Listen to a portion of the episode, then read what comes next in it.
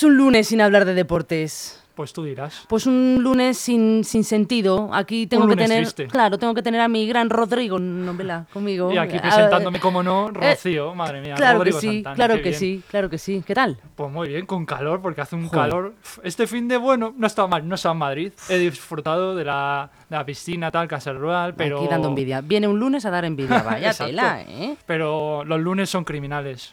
Yo no me imagino jugando al fútbol con este calor. Imposible. Ahora imposible jugando al fútbol, a cualquier deporte. Es que ni, ni salir a correr puedes. Bueno, pues nada, cuéntanos, Rodrigo, ¿qué nos traes hoy? Pues es que, mira, precisamente el viernes tuve descanso, porque claro, a- alguien se tiene que tomar vacaciones alguna vez, y el viernes tuve descanso, pero estuve en la rueda de prensa, eh, la presentación de los jugadores del Leganés, de los tres nuevos, de Arambarri, de Darío Poveda y de Diego Conde, que vuelve al Leganés, y estuvimos ahí haciéndole tres preguntitas, uno a cada uno, así que vamos a escucharlo, si no habéis tenido eh, la ocasión de escucharle, aquí en LGN Medios. Vamos a por ello.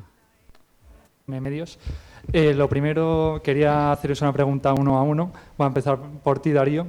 Eh, tú ya has visitado aquí en dos ocasiones eh, Butarque, una con el Huesca y otra con el Cartagena.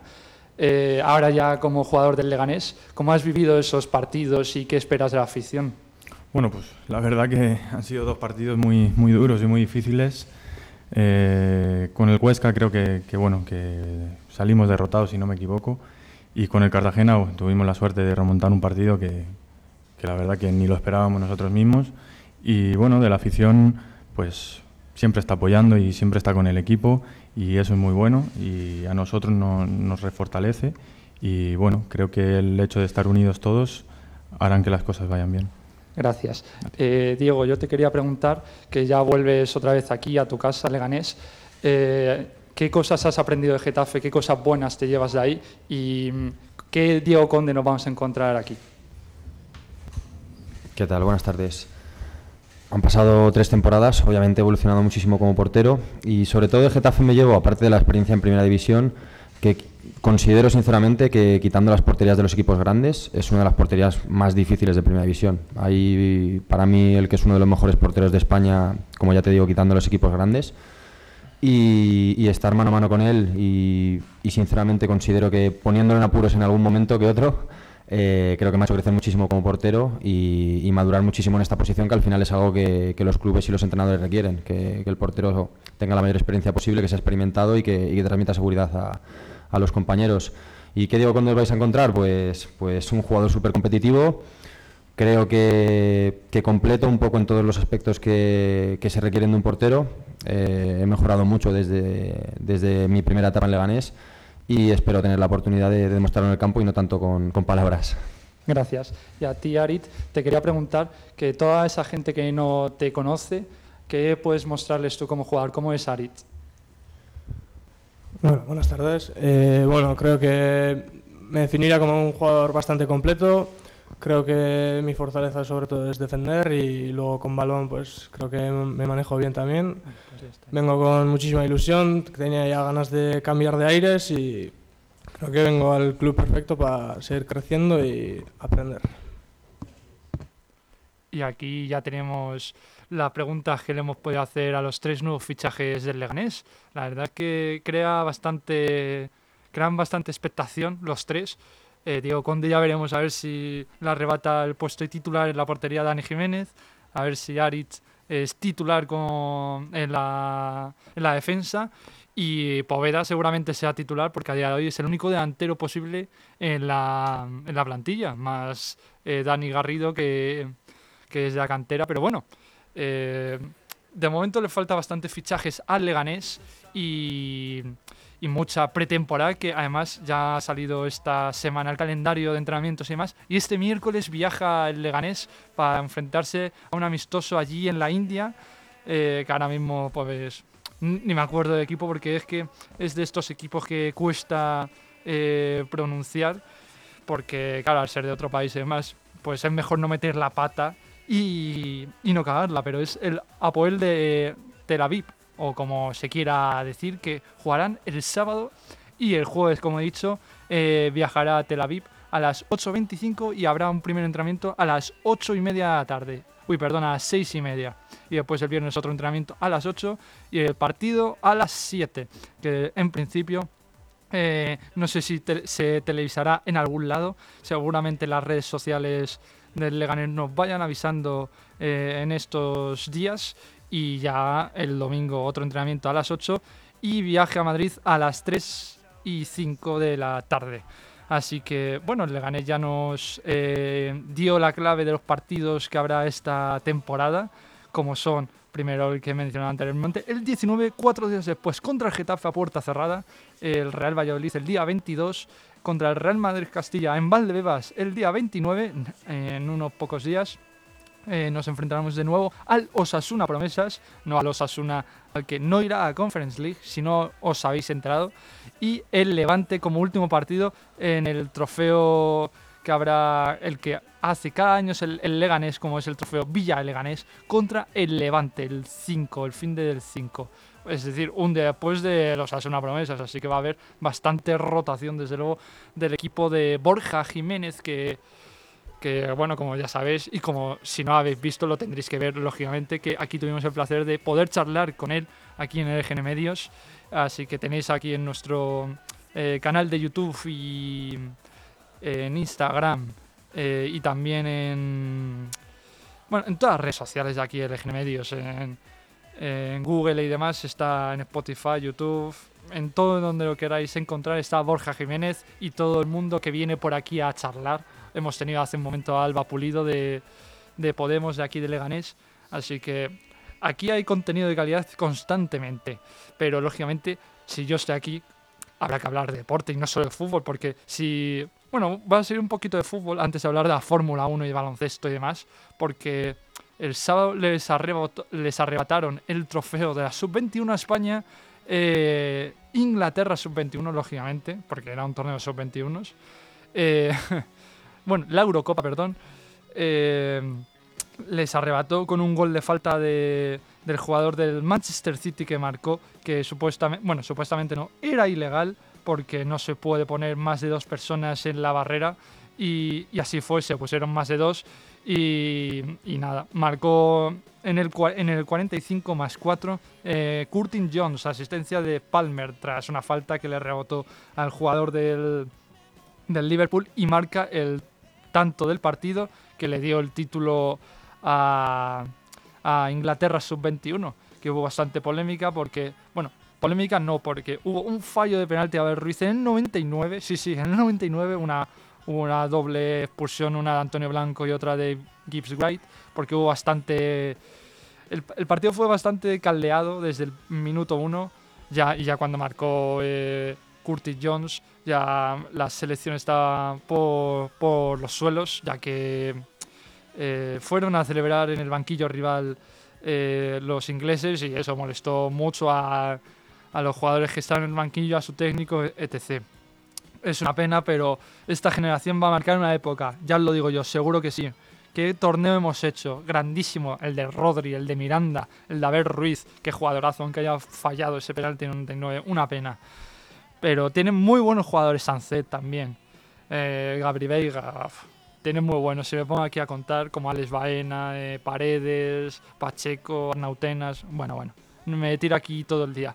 Pero no queréis hablar siempre de Fórmula hoy de fútbol, así que vamos a hablar un poquito de Fórmula 1 porque sí, ayer hubo carrera en Gran Bretaña, en Silverstone, y que pues otra vez nos dejó los 26 puntos, el ganador de nuevo, los de Red Bull, Max Verstappen otra vez ganó, otra vez, sí, ya va seis carreras seguidas, es imparable. Y ya que estamos hablando de tierras británicas, hay que hablar lógicamente de los británicos que hicieron un buen podio, como es eh, Lando Norris con McLaren, que quedó segundo, y el Lewis Hamilton, que ha, quedado, que ha cerrado este podio, eh, quedando tercero con Mercedes, que bastante bien, la verdad, porque ha ido de menos a más eh, el británico en lo que va de, carreras, pero esta se marcó muy buena carrera, y al igual que Piastri, eh, que quedó cuarto por unos segundos eh, de Hamilton.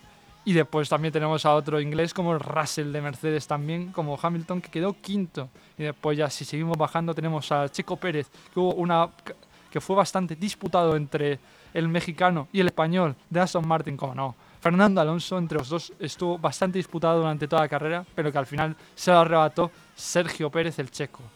Eh, después ya tenemos debajo de Fernando Alonso a, a Abdon de Williams, después a Leclerc como noveno de Ferrari, y ya para cerrar los puestos de, de 10 para, arriba o de 10 para abajo, como quieran ver. Eh, teníamos a Carlos Sainz Jr. Lógicamente ya sabemos que el padre está en otra categoría y que es mucho mejor. O no, para gusto los colores. Quedó décimo, que hubo también, hubo ahí bastante jaleo entre Leclerc y él y Sargent, Sargent que ahí estuvo. Y después ya tuvimos la mala suerte de Ocon, eh, con Alpine que no termina la carrera, Magnussen tampoco, y Gasly que tuvo un choque que ahora mismo no recuerdo con quién, creo que con Leclerc, pero no recuerdo ahora mismo. Eh, tuvo un choque, le tocó sutilmente la rueda derecha, eh, la primera, y, y se fue. Se fue, no pudo continuar la carrera y fue descalificado. Que al final no sé si hubo motivos para descalificar o quitar puntos eh, al que le chocó, que ahora mismo no recuerdo. Pero Gasly no pudo terminar la carrera. Desde luego que ha dejado todo, todo esto un poco en vilo y que no se sabrá, pero lógicamente sí se sabrá la próxima carrera, como es eh, nada, la tenemos en dos, eh, la semana que viene, el domingo 23. Sí, sí, y en Hungría, que tanto nos gusta Hungría, como ya sabéis, a las 3 de la tarde, domingo 23, y después los libres y, la- y el clasificatorio, no sé cuándo, no sé cuándo serán, será el día de antes y el viernes, así que la Fórmula 1 está ahí siempre que la tenemos cerca para ver, para escuchar y para todo, porque sí, sí, el próximo fin de, el siguiente, el 30, en Bélgica a las 3 de la tarde también. Todo va después de comer o a la hora de comer, depende cómo, de a qué hora comáis cada uno. Pero eso sí, ya después habrá un parón de vacaciones, hombre, que estamos en verano. Que, que nos iremos al 27 de agosto en el Gran Premio de los Países Bajos. Y después ya tenemos cada fin de otra vez. Sí, sí, como lo estáis escuchando, el domingo 3 de septiembre el GP de Italia. Y después el 17 el de Singapur. Y después, bueno, bueno, si no queréis, eh, si queréis grandes torneos, hay que hablar también. El de Japón, el siguiente fin del 24 de septiembre a las 7 de la mañana. Así que habrá que despertarse prontito. Al igual que el de Qatar, que nada, el siguiente fin de también. Madre mía, cómo está esta cosa. El 8 de octubre a las 7 de la tarde. Con el calorcito o no, porque en Qatar ya no habrá tanto calor. Eh, y después ya habrá un nuevo parón, entre comillas, de un par de semanas casi. Y ya nos vamos al GP de Estados Unidos el 22 de octubre a las 9 de la noche. Eh, desde luego que nos deja todo esto eh, buenas carreras. Lo vamos a tener aquí, aquí ya a puntito y con muchas ganas. Y después hay que hablar de, de muchos deportes como es el baloncesto, que si no os habéis enterado, tenemos a los hermanos eh, Juancho y Willy Hernán Gómez a puntito de caramelo para que vuelvan los dos, sí, sí, los dos hermanitos al Fútbol Club Barcelona, aunque el derecho de tanteo de la ACB lo tiene el Real Madrid frente a, al Barça y ya veremos a ver si, si Willy eh, finalmente acaba en el Real Madrid o sigue en el... Bueno, o se va al Barça. Será una, una de dos.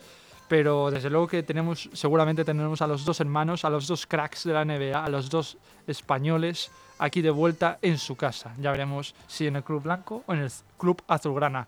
Lo que no se entiende mucho es que después de la salida de Mirotic, eh, que al final es un gran sueldo, el del montenegrino, traigan a alguno de estos dos, o incluso a los dos que vienen de la, de la NBA, que poco no cobran, no recuerdo los eh, el salario que cobraba cada uno, pero poco no es desde luego, viniendo de Estados Unidos, y ya veremos qué hacen, todavía nos queda culebrón de verano, eh, porque ya sabéis que ya ha terminado la ACB, con el Fútbol Club Barcelona ganando, Así que esto es lo que nos espera en cuanto a fichajes de la ACB. Ya en la NBA no me pongo a eso porque no es tan. porque es muy complicado saber. Pero desde luego que el que sí que siempre brilla, el que siempre mola, el que siempre está ahí es Wembanyama, que siempre brilla, como he dicho. Y, Y en su segundo con los partidos de los Spurs fue eh, es- espléndido, madre mía, madre mía. Y el que fue también espléndido, si no os habéis enterado, fue el sub-20 sub-19 femenino que eh, sí, sí, en Alcalá de Henares, aquí en Madrid, será la sede del- de este mundial. Así que habrá que estar muy atentos eh, de nuestras chicas femeninas, porque también si no os habéis enterado, eh, perdieron la sub-21 eh, las chicas en el torneo que hubo en Letonia contra, contra Bélgica en la final. Un partido bastante disputado que iba ganando las españolas, las españolas todo el partido, pero en el último cuarto se vinieron abajo tras el tercer cuarto que fallaron unos tiros libres muy importantes para irse del marcador a 8 puntos, pero se fueron con 5 y esa distancia fue clave, la moral fue muy clave y eso hizo que las belgas ganasen el partido y se fueran para otro lado. Pero bueno, eh, es una pena, pero estaremos atentos de la sub-19, al igual que si no os habéis enterado de la sub-19 de, de, de los chicos, de los masculinos, que se ganaron el torneo, sí, sí, ganaron el torneo con un chaval que voy a buscar el nombre porque ni recuerdo, pero que ya está en la NBA, en la NBA como tal, no porque tiene 16 años solamente. Es una cosa extraordinaria que se ha marcado eh, un torneo de baloncesto eh, sensacional, pero espectacular. Y voy a buscar ahora mismo el nombre del chaval porque merece mucho, mucho la pena el, el jugador español. Y ya no tenemos. Por tema de baloncesto ya hemos eh, actualizado un poco todo el tema que hay hasta el momento, pero siempre hay temas de los que hablar en tema de fichajes, al igual que en fútbol, en, en todos los deportes. Pero bueno, eh, ya esto lo seguiremos contando el próximo día, el próximo viernes, como ya sabéis aquí en LGN Medios, en vuestra casa, en mi casa y en la casa de todos. Me volveréis aquí a escuchar con todo el tema del deporte, con toda la actividad deportiva del momento, el viernes a las 2 de la tarde aquí, sí, en LGN Medios. Así que nos vemos el próximo viernes y que tengáis mientras una buena semana. Hasta luego. Hasta luego.